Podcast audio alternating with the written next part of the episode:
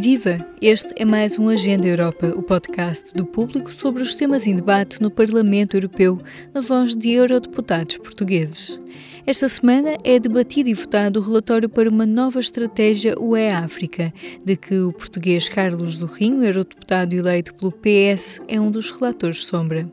It is time for a new chapter that brings a step change in our relationship. For that to happen, we need a new comprehensive strategy. A jornalista Ana Salopes conversou com Carlos Zorrinho, que é também presidente da delegação do Parlamento Europeu para a África, Caraíbas e Pacífico, sobre esta nova proposta de parceria para um desenvolvimento sustentável e inclusivo. Neste momento, é autor de um relatório sobre as relações com a África, é defensor de uma estratégia abrangente com a África, que pede, nomeadamente, uma nova base completamente nova para a União Europeia enquanto parceiro económico com a África. Conte-nos o que é que seria essa base completamente nova da parceria económica. Muito obrigado. Em primeiro lugar, queria eh, esclarecer que o acordo pós-Cotonou já tem um acordo político, é um acordo de cooperação entre a União Europeia, a África, Caribas e Pacífico para a próxima década. E o que é que, mais ou menos, qual é o conteúdo desse acordo? O acordo pós-Cotonou é a sequência do Acordo de Cotonou, é? Um acordo de cooperação entre a União Europeia e essas regiões para o desenvolvimento, eh, para a aplicação de, enfim, de todas as dinâmicas de, do Acordo de Paris, de, de transição digital, da formação, da qualificação, dos direitos humanos. É um acordo de, de contexto, base, mas que, eh, no caso concreto da relação com a África, é importante ir um pouco mais além. E porquê é que é importante ir um pouco mais além? É preciso também compreender a geopolítica global. A geopolítica global foi uh, muito uh, confrontada pela administração Trump, pelo posicionamento protecionista da administração Trump, que levou a que, por exemplo, a atuação em África dos vários atores passasse a, não, a, a, ser muito pouco uma atuação multilateral e passar a ser uma, uma atuação de competição direta. A União Europeia, mas também os Estados Unidos, mas também a China, como todos sabemos, mas também a Rússia. Estão, aliás, bastante preocupados com a China. Como claro, muito, preocupa muito preocupados com a China. Ora, o que é que. O que é que é fundamental neste momento, do meu ponto de vista, geopolítico e geoestratégico para a União Europeia? É ser a grande bandeira, a grande referência global do multilateralismo. E porquê? Porque nós somos um, um, caso de sucesso multilateral. Nós só temos 62 anos de paz na Europa porque somos interdependentes, porque antes disso a Europa era um espaço de, de guerra permanente, como sabe. A partir do momento em que eh, nós nos tornamos interdependentes, os países da União Europeia, deixou de haver guerra interna. A interdependência é um bem extraordinário do ponto de vista de ninguém ter o controle do cofre, da, da cadeia de valor. Uh, hoje se discute tanto a questão da autonomia estratégica. A autonomia estratégica não se consegue fechando sobre cada um, fechando sobre si mesmo. A autonomia estratégica consegue-se cada um sendo determinante para o todo.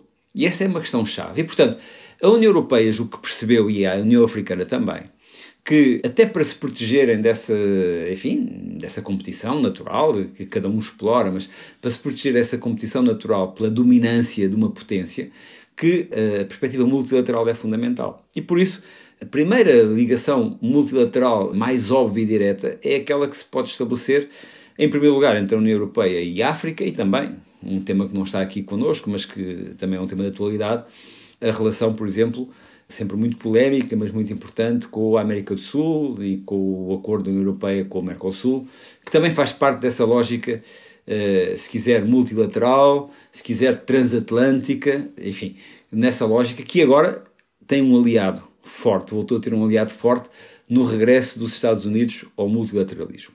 Bem, mas para nós falarmos de multilateralismo, temos que falar e temos que ter consciência que isso faz sentido não na estrita relação do passado, na, na, relação entre a Europa e a África, que era uma, uma relação normal e necessária, continua a ser muito necessária, vejamos o caso de Moçambique, ainda recentemente, de cooperação humanitária, ajuda ao desenvolvimento, mas eh, temos que evoluir para aquilo que, os, que chamamos uma parceria entre iguais.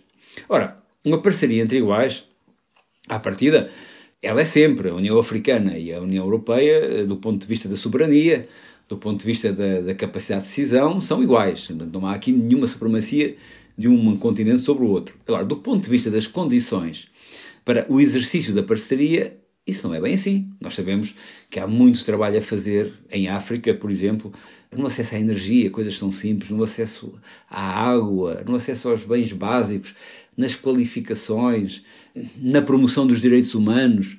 Ela a pensar eu, nisso, uma sociedade que é ainda tem uma dose de violência de género, nomeadamente sabemos que alguns países praticam práticas aberrantes como a excisão genital feminina, temos o problema da, do LGBTQI. Como é que estas duas zonas conseguem lidar com, não estou a dizer que seja todos os países, mas onde há ainda graves problemas em essa matéria.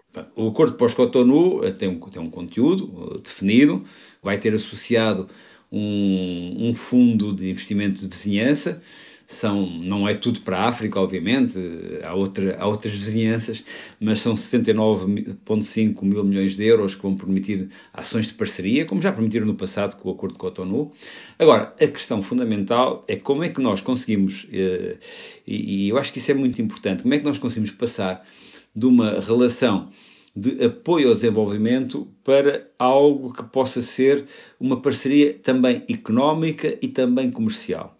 E ao mesmo tempo que nós desenvolvemos a parceria económica e a parceria social, também conseguirmos uh, que haja melhores condições de vida, uh, o desenvolvimento de uma sociedade civil mais forte em África, mais gente qualificada em África. A pandemia agora pode ser, de facto, um momento de contraponto terrível que temos que tentar ultrapassar, mas a aposta é exatamente em, em qualificar em apostar no desenvolvimento económico, comercial, para que possa haver uma parceria entre iguais, não apenas numa lógica de apoio ao desenvolvimento, digamos, num sentido, mas numa dupla relação.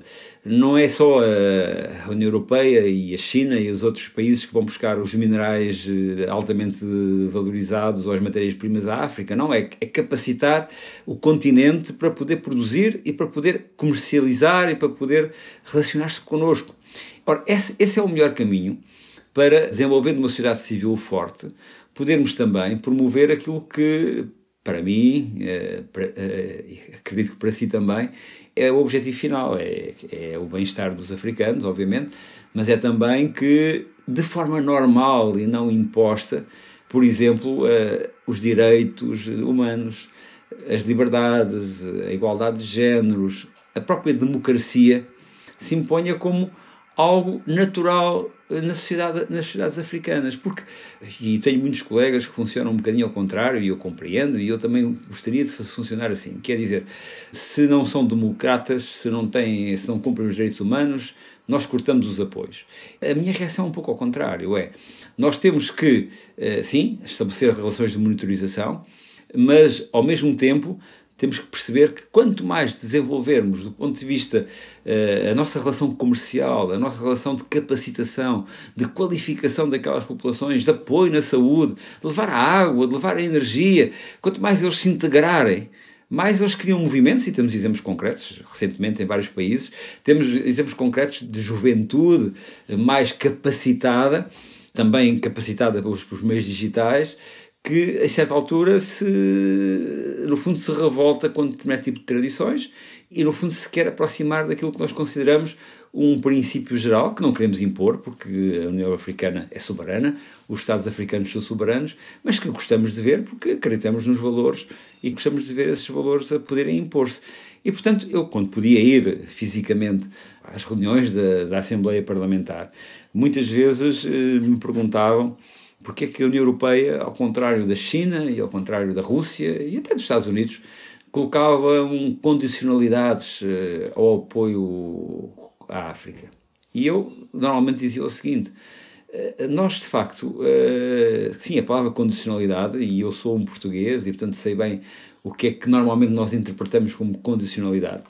Talvez a palavra condicionalidade não seja a melhor, mas a verdade é que a história mostra que os direitos humanos, o respeito pelo outro, a tolerância e a própria democracia são normalmente indicadores de sociedades desenvolvidas. Portanto, quando nós queremos cooperar com a África e colocamos algum tipo de condições que são a evolução ou a demonstração do cumprimento desses princípios básicos, Estado de Direito e uh, direitos humanos, nós, no fundo, o que queremos é criar uma dinâmica positiva que permita que as pessoas vivam melhor e que possam autónoma e soberanamente fazer essas escolhas porque isso não se pode impor. No relatório que, de que é correlator, solicita também que o orçamento da União Europeia disponibilize mais recursos, eh, nomeadamente através dos recursos próprios, como o imposto para as transações financeiras, mais recursos para a África, certo? Uhum. Eh, estamos Sim. a falar de...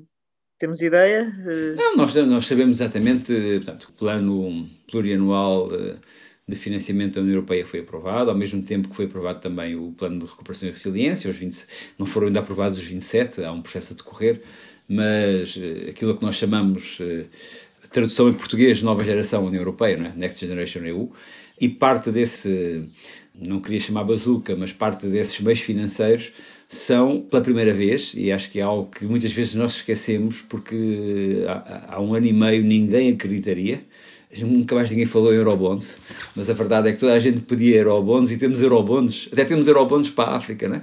E portanto há um financiamento solidário, mas esse financiamento solidário só é um financiamento solidário numa lógica de subvenção e não de empréstimo, se a própria União Europeia conseguir pagar o, empréstimo. Obviamente os mercados funcionam assim, as taxas de juros estão muito baixas, mas por muito baixas que sejam, são taxas de juros.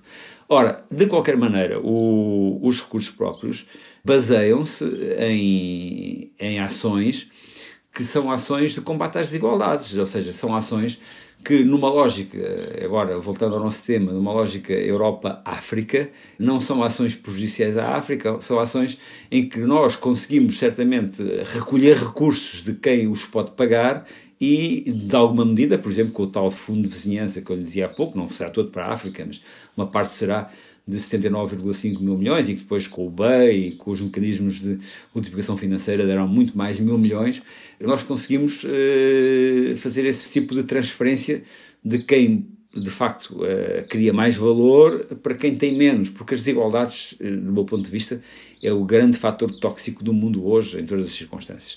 E quando nós pensamos quais são os recursos próprios, o recurso, o carbono, portanto, os impostos sobre o carbono para a descarbonização e para indústrias, a África, à partida, uh, tem uma pegada ecológica, claro que está, o seu contributo, mas tem uma pegada ecológica muito mais frágil. Os impostos sobre os plásticos, em que, ou os impostos sobre as grandes empresas digitais que criam um valor desritualizado, ou sobre as transações financeiras, são, digamos, uma forma de capturar recursos de quem os gera e, e não dá um contributo para a sociedade, porque esses recursos são muitas vezes desterritorializados, para depois desenvolver os territórios e para chegar às pessoas, porque a última análise, o objetivo último é que as pessoas sejam mais felizes e essa felicidade nunca se consegue sozinho, nem sozinho na comunidade, nem sozinho em relação ao planeta, em relação à biodiversidade, em relação ao contexto, ao enquadramento, à cultura.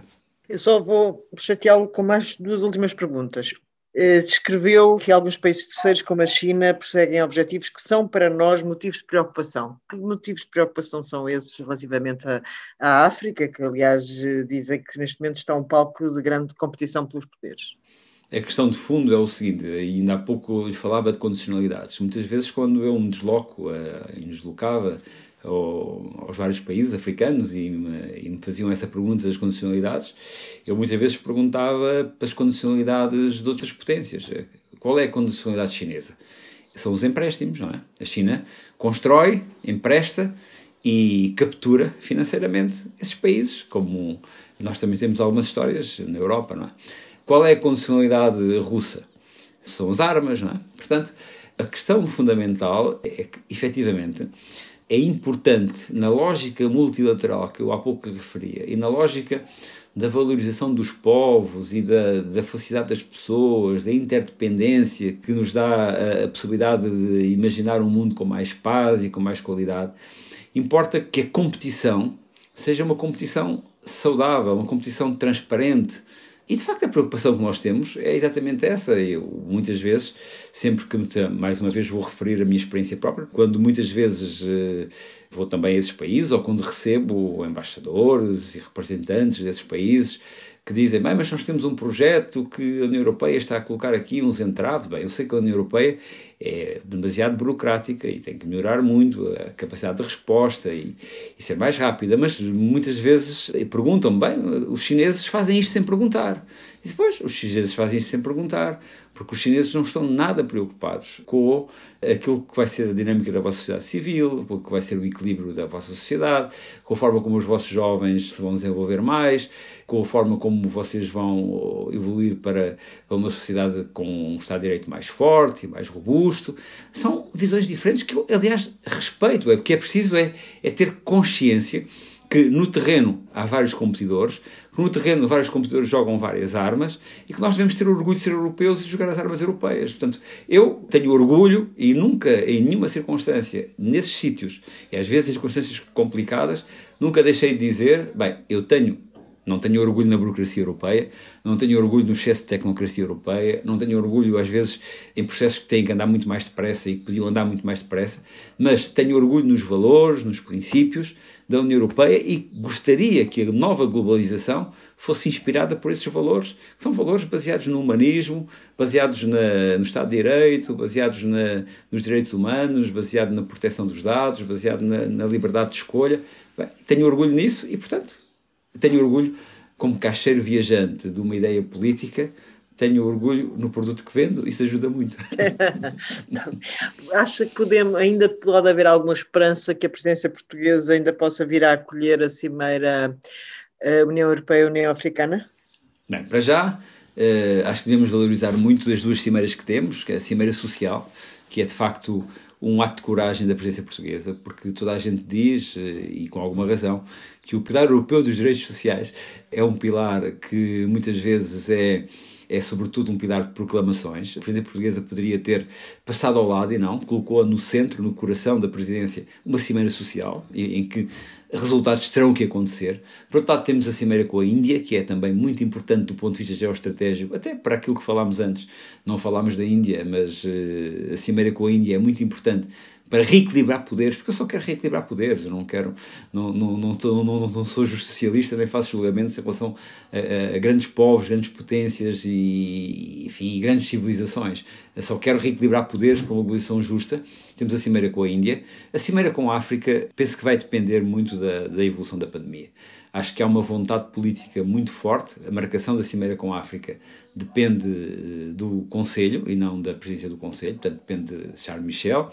Há uma vontade muito grande, quer dos países africanos, quer dos países europeus, de que essa Cimeira seja presencial, tenha de facto uma força eh, uma força diferente eh, que é dada por uma cimeira presencial e, portanto, julgo que se houver condições para que essa cimeira seja presencial, ela poderá, e seria muito bom que ocorresse na presidência portuguesa. Penso que se não houver condições para a fazer de forma presencial na Cimeira Portuguesa, é provável que não seja na presidência portuguesa. Portanto, ainda finais de 2021, princípios de 2022. Neste momento, nós também temos de ter eh, um pouco olhar para a realidade e perceber que a União Europeia penso que está preparada, e a presidência portuguesa mais preparada do que qualquer outra, para fazer esta cimeira pela sua história, tradição, relacionamentos. A Comissão Europeia fez uma opção muito clara. A primeira visita que a Presidente da Comissão Europeia, Ursula von der Leyen, fez foi a Addis Abeba, que foi, aliás, muito simbólica. A primeira visita de um Presidente de uma Comissão, de um Presidente da República, de um Presidente de... é sempre muito simbólico. Foi exatamente a Addis Abeba. Mas também sabemos que, neste momento, o... todos os países são importantes, mas os dois grandes países pilar da União Africana estão com, a atravessar momentos muito difíceis. A Etiópia, como sabe, devido às questões internas eh, em relação a uma região. A África do Sul, enfim, assolada pela pandemia com uma variante particularmente complexa. E, portanto, eu acho que a questão-chave é, quer a União Africana, quer a União Europeia, querem fazer a, a cimeira o mais depressa possível, querem fazê-la dando-lhe uma enorme visibilidade e querem fazê-la presencialmente. E seria um ótimo sinal para todos que ela pudesse ocorrer no primeiro semestre deste ano. É este o voto de Carlos Zorrinho, eurodeputado eleito pelo Partido Socialista e membro da família política dos socialistas e democratas. Voltamos já a seguir o intervalo. Viva! Este é o P24. Olá, este é o Poder Público. Sobre Carris. Este é o Vitamina P. Vamos lá? Já segue os podcasts do Público? Subscreva no iTunes, Spotify ou na sua aplicação para podcasts. A cada episódio do Agenda Europa ouvimos novas vozes sobre o que esperam ver no topo da agenda europeia. Esta semana falamos com Pedro Ponte e Souza, de 28 anos. Olá, o meu nome é Pedro Ponte e Souza, sou professor de Relações Internacionais na Universidade Portucalense e investigador no Instituto Português de Relações Internacionais. O que tem de voltar a estar no topo da agenda europeia são as políticas de desenvolvimento da União. A União, em conjunto com os Estados-membros, é o maior doador global de ajuda ao desenvolvimento. A opinião pública está sistematicamente a favor de um aumento nessa ajuda. Mas as políticas de desenvolvimento estão frequentemente em confronto com outras políticas da União. Em primeiro lugar, com a política comercial comum, com a política agrícola comum. Na prática, frequentemente, os objetivos de comércio prevalecem, desviam os objetivos do desenvolvimento, incluindo a redução da pobreza. Afetam, e muito, essas economias, a política, a sociedade, o bem-estar dessas economias. A agricultura é apenas uma pequena parte da economia europeia, mas é essencial para a maior parte das economias em desenvolvimento, sobretudo dos países mais pobres. Em segundo lugar, a segurança e a defesa. Há uma ligação clara entre a segurança e o desenvolvimento. Elas reforçam-se uma à outra. A insegurança impede o desenvolvimento económico. A falta de desenvolvimento causa conflitos a União tem estado mais focada na construção da paz, na prevenção dos conflitos, especialmente em África, com operações de segurança e defesa no continente. Mas há um perigo de que os assuntos de segurança dominem a agenda do desenvolvimento. Que o desenvolvimento para reduzir a pobreza seja menorizado por preocupações de segurança. É preciso lidar com as causas profundas do conflito. Em terceiro lugar, os próprios atores da União. O desenvolvimento é uma competência partilhada entre a União e os Estados-membros. Isso quer dizer que a União tem um papel importante de coordenar, de cooperar entre estes atores. Na prática, ela não consegue fazer isso com muita eficácia.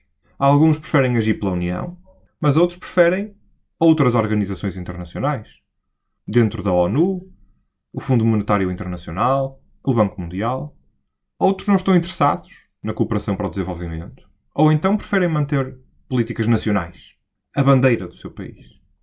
É preciso aumentar a coordenação, a cooperação entre os Estados-membros e a União para um melhor equilíbrio, uma melhor distribuição da ajuda. Em quarto lugar, isto é ainda mais importante no contexto de Covid. A vacina, o apoio aos sistemas de saúde, é tão ou mais valiosa do que qualquer apoio económico ou financeiro. As consequências desse apoio o impacto que vai deixar vai ser mais longo no tempo, quer nos decisores, quer na população.